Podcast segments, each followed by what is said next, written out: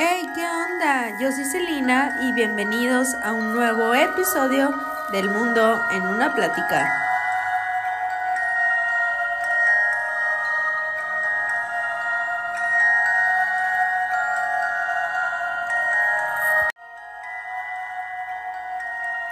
Hola, ¿cómo están? Bienvenidos una vez más a un nuevo episodio del Mundo en una Plática. Como ya sabes, hoy toca Viernes Paranormal y en esta noche de terror te traigo nuevas leyendas, ya que te había prometido una segunda parte.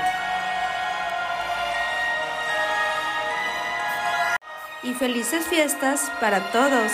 Espero que se le hayan pasado genial en compañía de su familia y amigos. Y ahora sí, como siempre, busca un lugar de lo más cómodo, súbele el volumen, baja las luces, porque ahora sí, comencemos.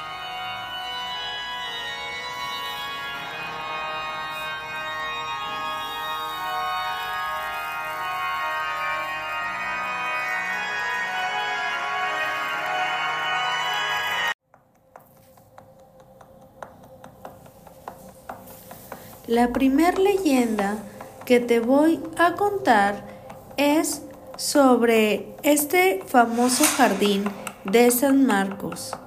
Este lugar alberga una misteriosa leyenda que algunos juran como verdadera y se dice que al caer la noche un espectro deambula en el lado norte de este jardín, que llega a la puerta de la iglesia, donde parece ver o escuchar antes de desvanecerse en la penumbra. Es un alma en pena, marcada por la codicia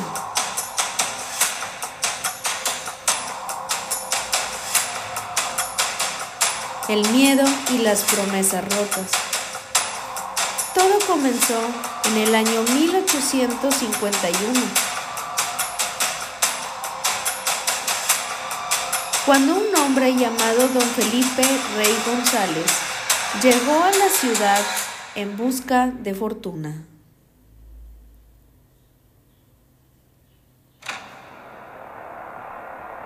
Don Felipe, un comerciante exitoso, acumuló riqueza en oro y joyas.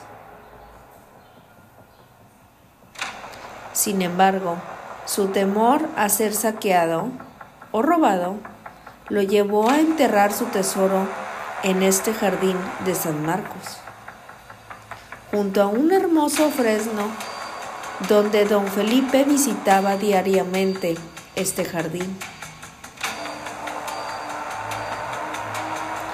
Se sentaba y pensaba horas y horas cerca de su tesoro oculto. Sus amigos, sin sospechar nada de esta fortuna, bajo sus pies compartían momentos a su lado. Por una fatídica eh, tragedia tras una partida de álbures y de excesos de alcohol. Un pleito se desató contra ellos.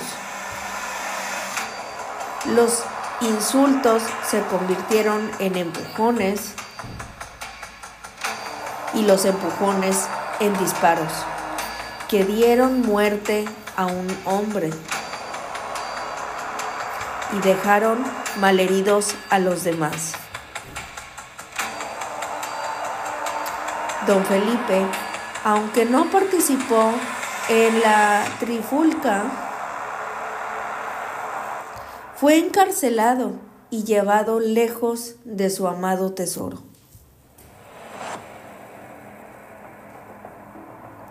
Desesperado, el hombre rezó a la Virgen María de este pueblo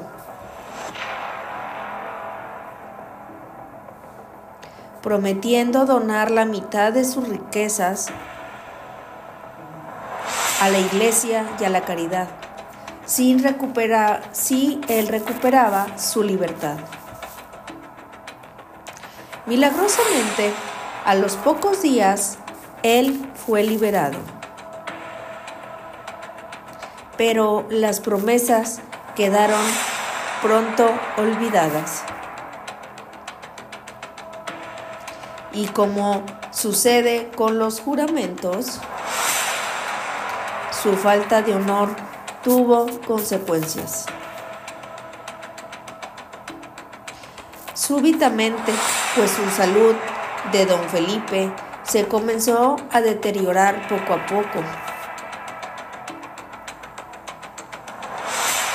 Y lo único que parecía restablecer su ánimo eran estos paseos que a diario hacía en este jardín. Al final, intentó redimirse, indicando a su esposa la ubicación de este tesoro. Pero la debilidad de este hombre le impidió hablar y murió señalando hacia el fresno. Sin que nadie comprendiera su deseo. Pues así nació este mito del alma en pena de don Felipe,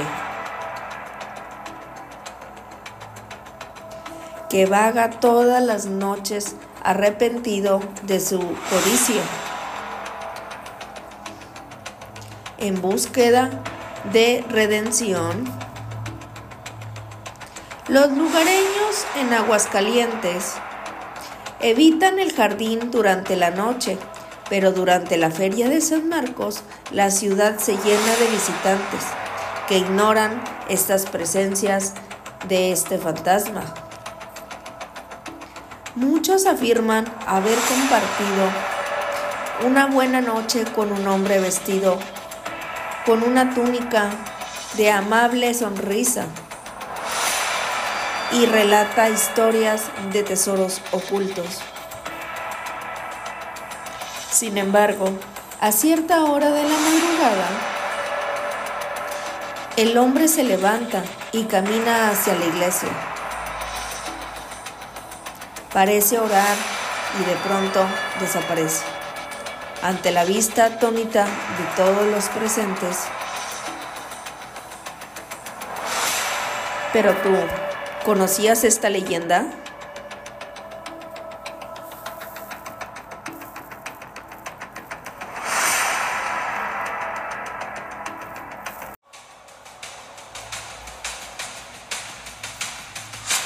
La segunda leyenda que te voy a contar es sobre la historia de un director de orquesta que vendió su alma al diablo sin saberlo.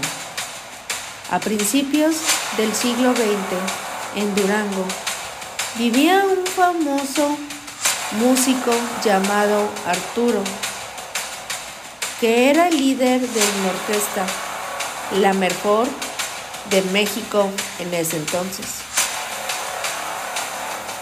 y que era llamada siempre para atender los eventos más prestigiosos de la alta sociedad, a quienes complacían con sus hermosas melodías. La orquesta y el maestro eran tan codiciados que se daban el lujo de poder rechazar cualquier oferta que no tuviera la altura de sus expectativas. En cierta ocasión, un hombre de apariencia muy humilde se acercó al maestro a solicitar sus servicios. Y este le dijo que la única manera que podía atenderlo sería si el diablo pagara sus servicios. La codición del maestro Lugo fue aceptada y un misterioso y elegante caballero apareció. Al poco tiempo,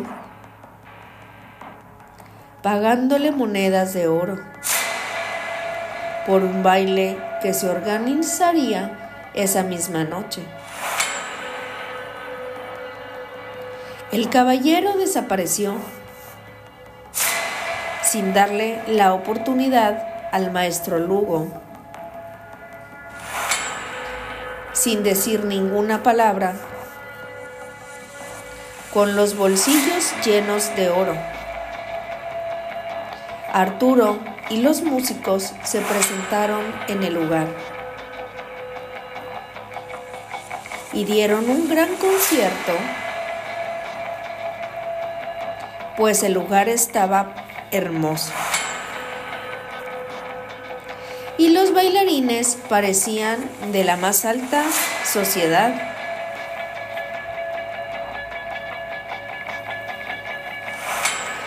Embargo, había algo que les llamaba la atención.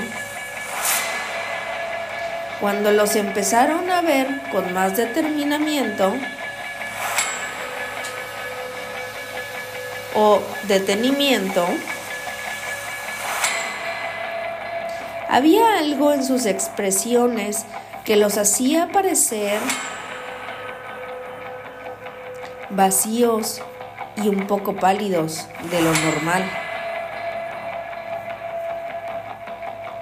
Pero aún así interpretaron sus composiciones como nunca,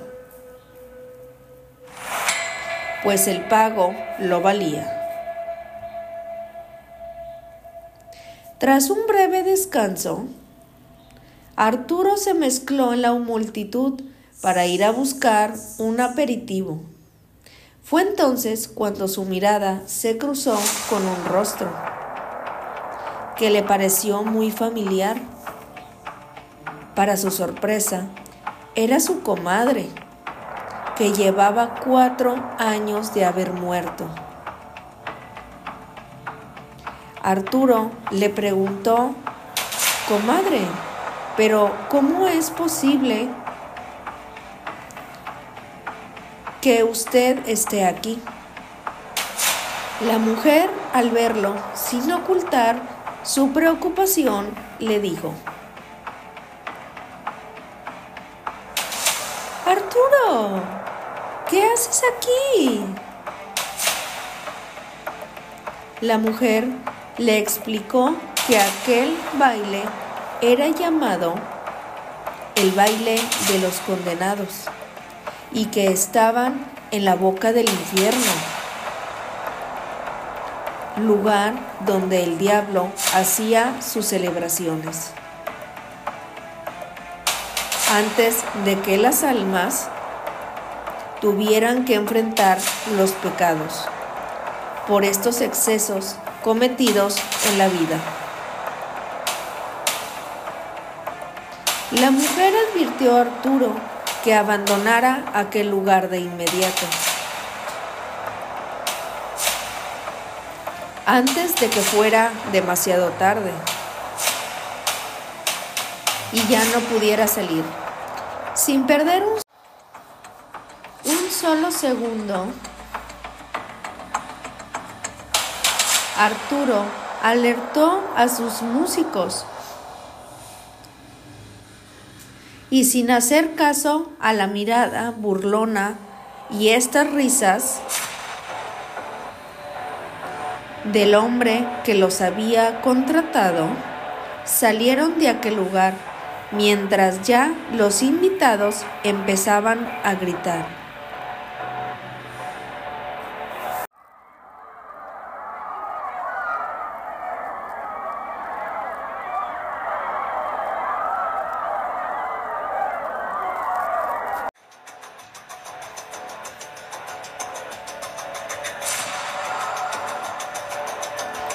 A retorcerse de mucho dolor. Y así, a toda prisa, llegaron a casa de este maestro, donde descubrieron que Arturo había olvidado en aquel salón su violín. Al amanecer, al día siguiente, regresaron y no encontraron una casa llena de lujos, sino una ruina completamente, abandonada y ningún rastro de su violín. Pasados los días, Arturo ya nunca quiso volver a tocar. Dijo que su alma y su talento estaban condenados. Y así sucedió con la orquesta. Poco a poco se fue desvaneciendo aquel grupo. Los músicos se fueron desintegrando. Y pasado el tiempo, casi 50 años, Arturo perdió la vida. Dicen que el diablo al fin vino por el alma que había pagado, pues encontraron en su casa una bolsa llena de monedas de oro al lado del violín y que aquella noche había perdido.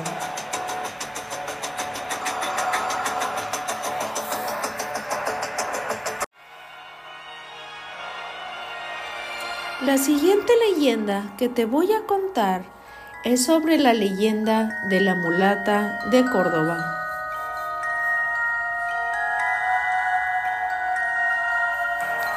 Era el año de 1618, en Villa de Córdoba de los Caballeros.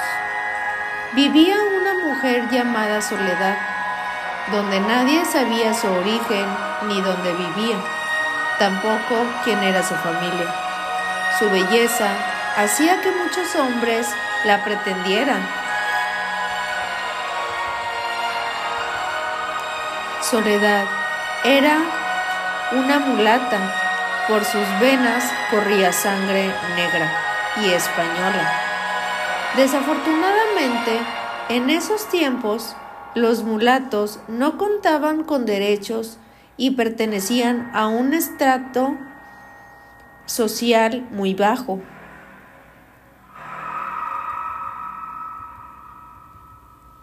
En el pueblo se rumoreaba que Soledad era muy buena para curar por medio de hierbas y algunos rituales.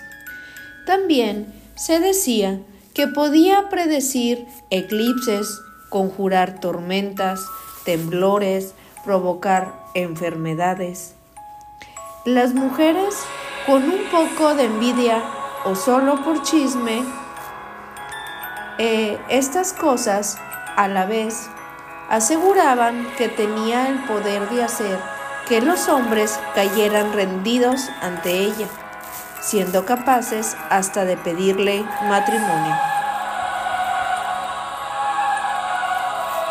Todo esto hacía que la mulata de Córdoba como todos la conocen, fuera señalada como bruja y hechicera.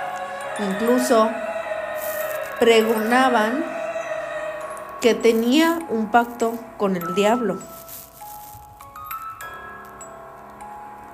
A pesar de su belleza, Soledad siempre fue huraña o una persona que le gustaba estar mucho en su hogar. Prácticamente bateaba a sus pretendientes. Uno de ellos fue don Martín de Ocaña, era alcalde de Córdoba. Después de haber sido rechazado, este hombre quiso vengarse y utilizó todas las habladurías de muchos del pueblo en contra de ella para culparla de brujería. No conforme con esto, eh, este hombre inventó que ella le dio una bebida para que perdiera por completo la razón. La Santa Inquisición, al saber todo esto sobre la mulata, no tardó tanto en detenerla y enviarla a la cárcel del fuerte de San Juan de Ulula. En el actual puerto de Veracruz, acusada de brujería, el castigo fue terrible, donde la condenaron a muerte.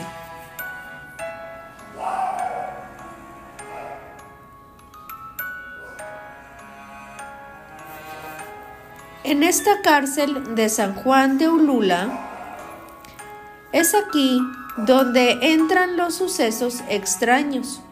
La leyenda cuenta que estando en prisión, Soledad convenció a un carcelero de que le consiguiera un trozo de carbón.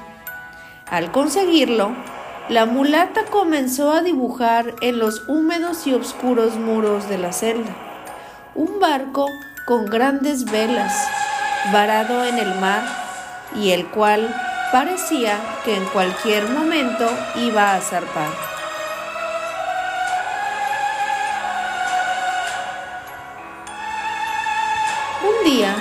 Comenzó una llovizna y Soledad le preguntó a un carcelero que la estaba vigilando, ¿qué crees que le hace falta a mi barco?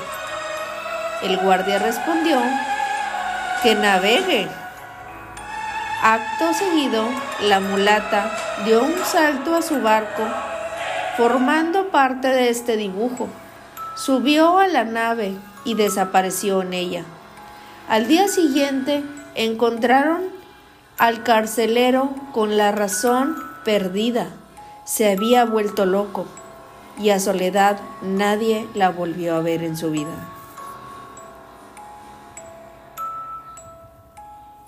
Personas del pueblo aseguraban que ese día pudieron ver la figura de un barco yendo rumbo al mar abierto, algo que les pareció extraño, ya que el puerto estaba cerrado debido a la tormenta. La siguiente historia que te voy a contar es sobre la leyenda de los niños de los ojos negros. Hace mucho tiempo, los lectores de Brian Bettel, un periodista reputado, se aterrorizaron pues él subió una historia que asegura y pone su reputación en juego donde dice que esto es completamente real.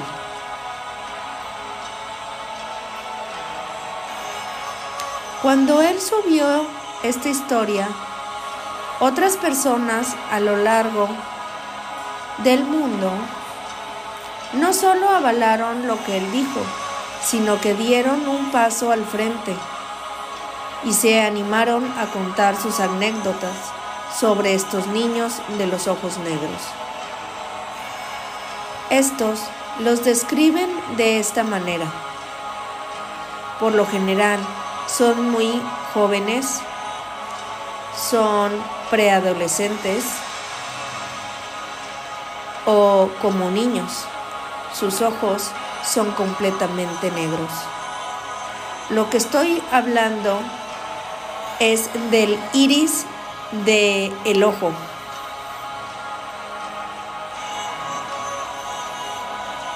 Incluso la parte que tendría que ser blanca. Todo el ojo era completamente negro.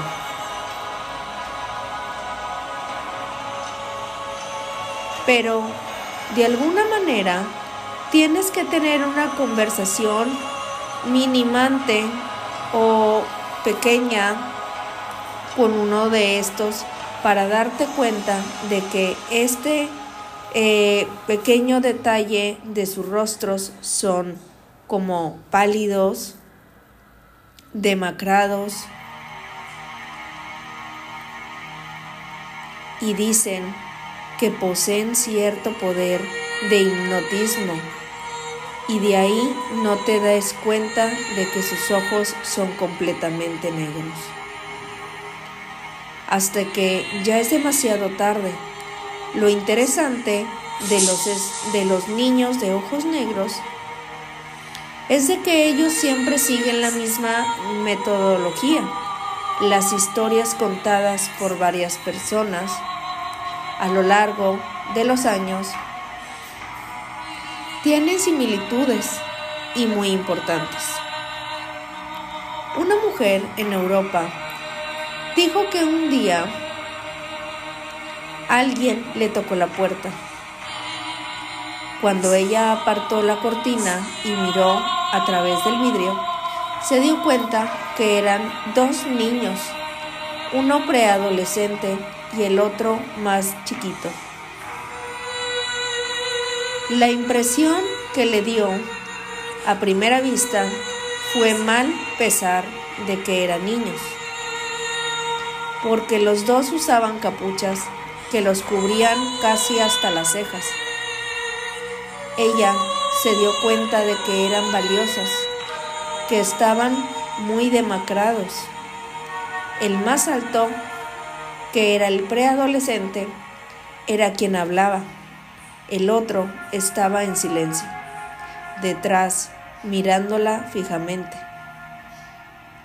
Ese otro detalle que a ella no le gustó para nada. Entonces, el niño decía, estamos perdidos, por favor ayúdenos, necesitamos usar el teléfono de su casa. Quiero llamar a mis padres y también quiero que usted me ayude a entender dónde estoy.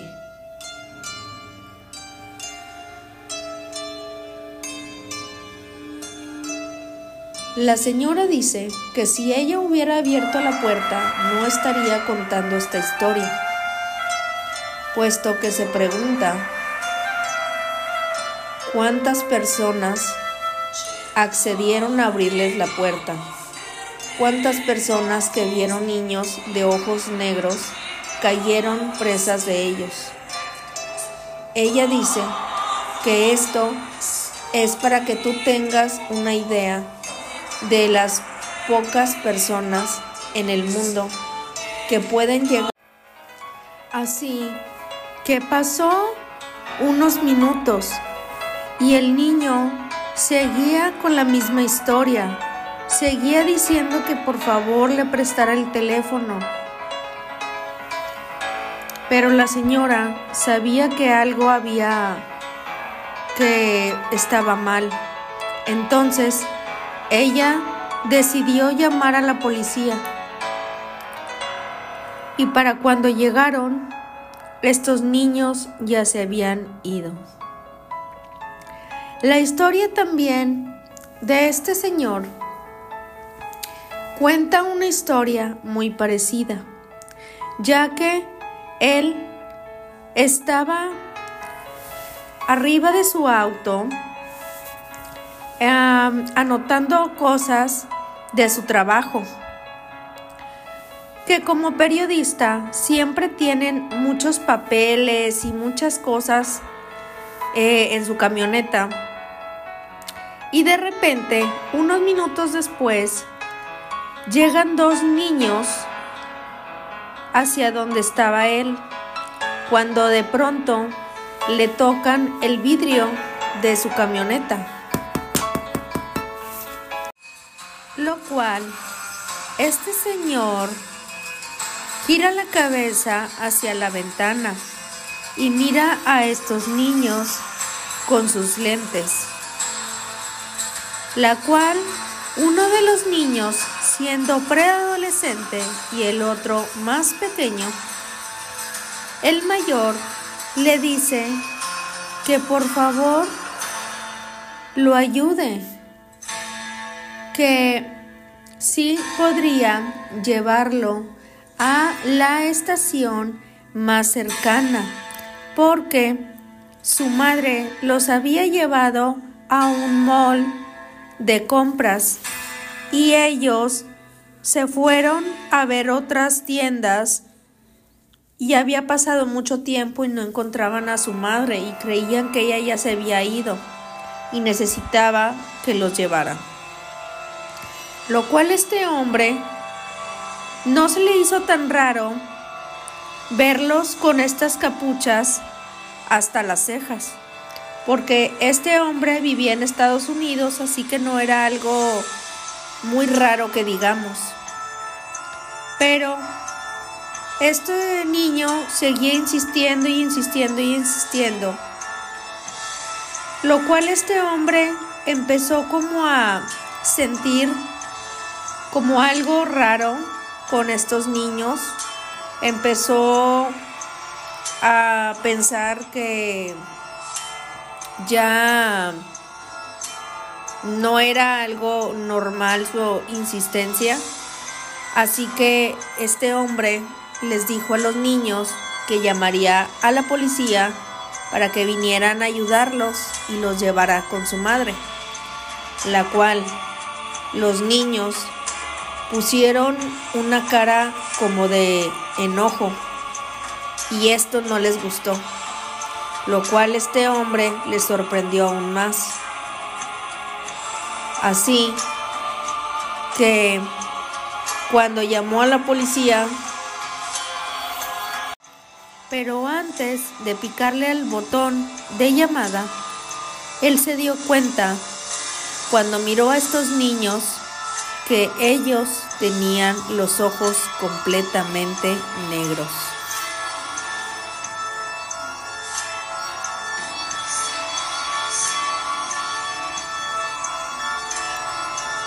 En ese momento, él se asusta y dice que el niño pequeño se pone más nervioso todavía. Y el señor Bettel nos explica que es que es eso que sintió como si los niños eh, dijeran como ya nos descubrió. No está, no nos pueden ver bien, obviamente. No les abrió el seguro de la camioneta, pero su historia eh, la cuenta y es la historia tal cual como le pasó a esta señora. Y gracias a ese algo que sintió, esa extrañez de esos niños lo salvó por completo.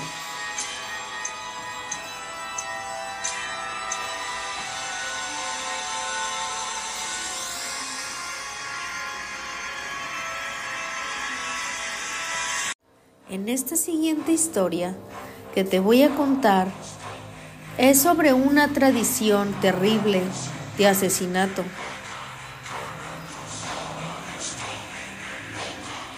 Y la repentina aparición de un jinete. Esta es la leyenda del jinete sin cabeza de Tamaulipas, que busca venganza. Esta historia comienza hace mucho tiempo en Ignacio de Zaragoza, una localidad en el municipio de Yera, en Tamaulipas. Vivía una pareja en un rancho muy próspero, lleno de ganado y árboles frutales. Los dos eran muy bien parecidos muy cultos y muy amables, por lo que eran muy queridos en toda la zona. Un día de cielo nublado, como un presagio a los infortunados, llegó hasta la propiedad un soldado norteamericano que había desertado del ejército, pues decía que no quería más sangre en sus manos. Lo único que pedía era trabajo por un poco de comida. Y después de un tiempo seguiría su camino. La pareja amable, como era, decidió acogerlo y esta persona, como ah, comenzaron a llamarlo, en efecto, como el gringo. Era muy servicial y trabajador.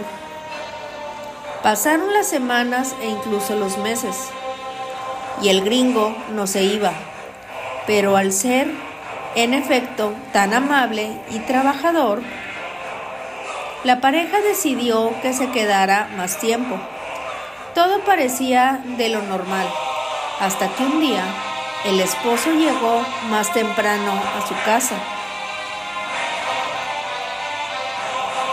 pues se le había cancelado la venta de un ganado. Y para su sorpresa, encontró a su hermosa mujer en los brazos de aquel hombre norteamericano. Una furia indescriptible se apoderó del esposo que reunió a sus trabajadores y sin hacer caso a las súplicas de su mujer, colgaron al gringo de un árbol y lo ataron en una soga al cuello. Al otro extremo lo amarraron a sus pies y los pies a un caballo que echaron a correr. El soldado murió de una forma horrible, pues la fuerza de este animal hizo que su cabeza se desprendiera de su cuerpo, y así con el cadáver mutilado colgando de su caballo, se fue corriendo hasta que se perdió del lugar. El esposo ya nunca pudo ver a su mujer a los ojos. Por eso le ordenó que se fuera del rancho para siempre. Pues si la volvía a encontrar, le había asegurado que correría la misma suerte que su amante.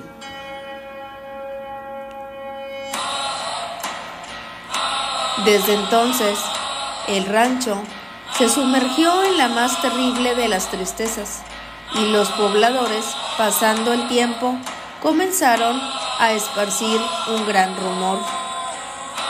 Decían que cuando había noches de luna llena, en la estación de Zaragoza se podía ver a un jinete vestido con el uniforme de un soldado norteamericano, pero sin cabeza. Algunos dicen que el jinete ronda esta zona en búsqueda de venganza. Otros dicen que está buscando su cabeza perdida para que al fin pueda descansar. Pero las ancianas y las más sabias dicen que el jinete realmente ronda estas noches oscuras de luna llena, pues está buscando a la mujer que perdió.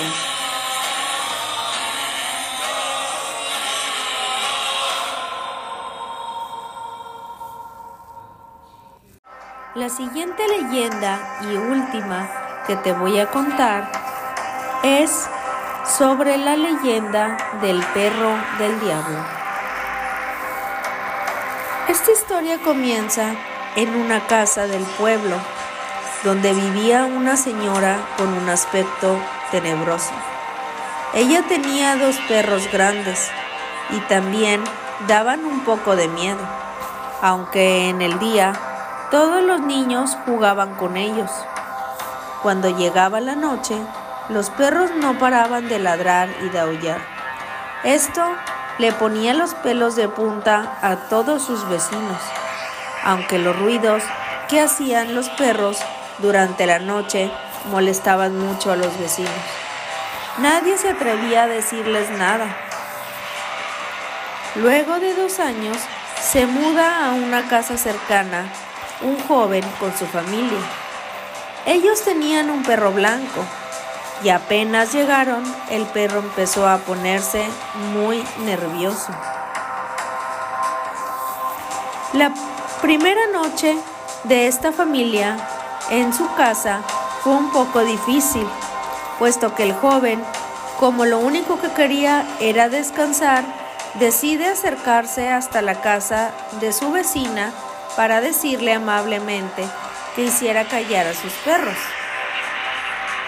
Pero cuando abre la puerta de su casa, nota que estos perros son aún más grandes y sus ojos son de color rojo. La mujer sale y su aspecto le asusta muchísimo, pero le dice amablemente que necesita dormir y sus perros no logran que él ni su familia descansen. Que haga lo posible por mantener en silencio a sus perros.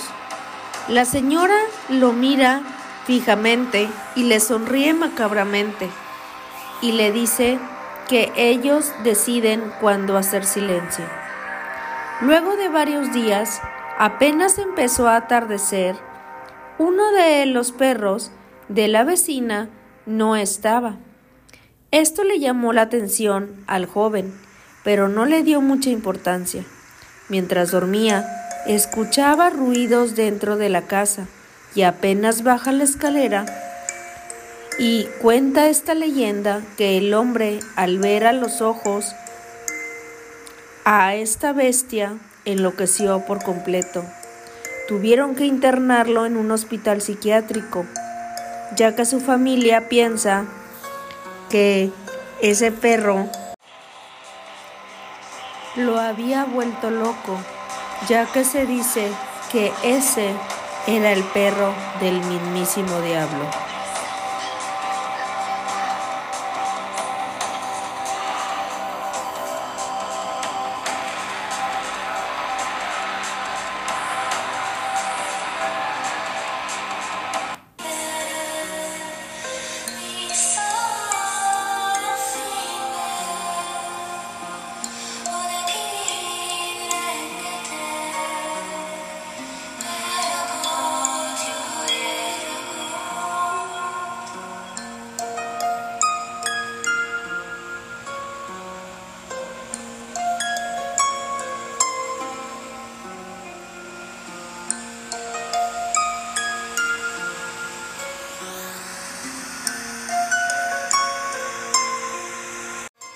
Y hasta aquí con estas leyendas.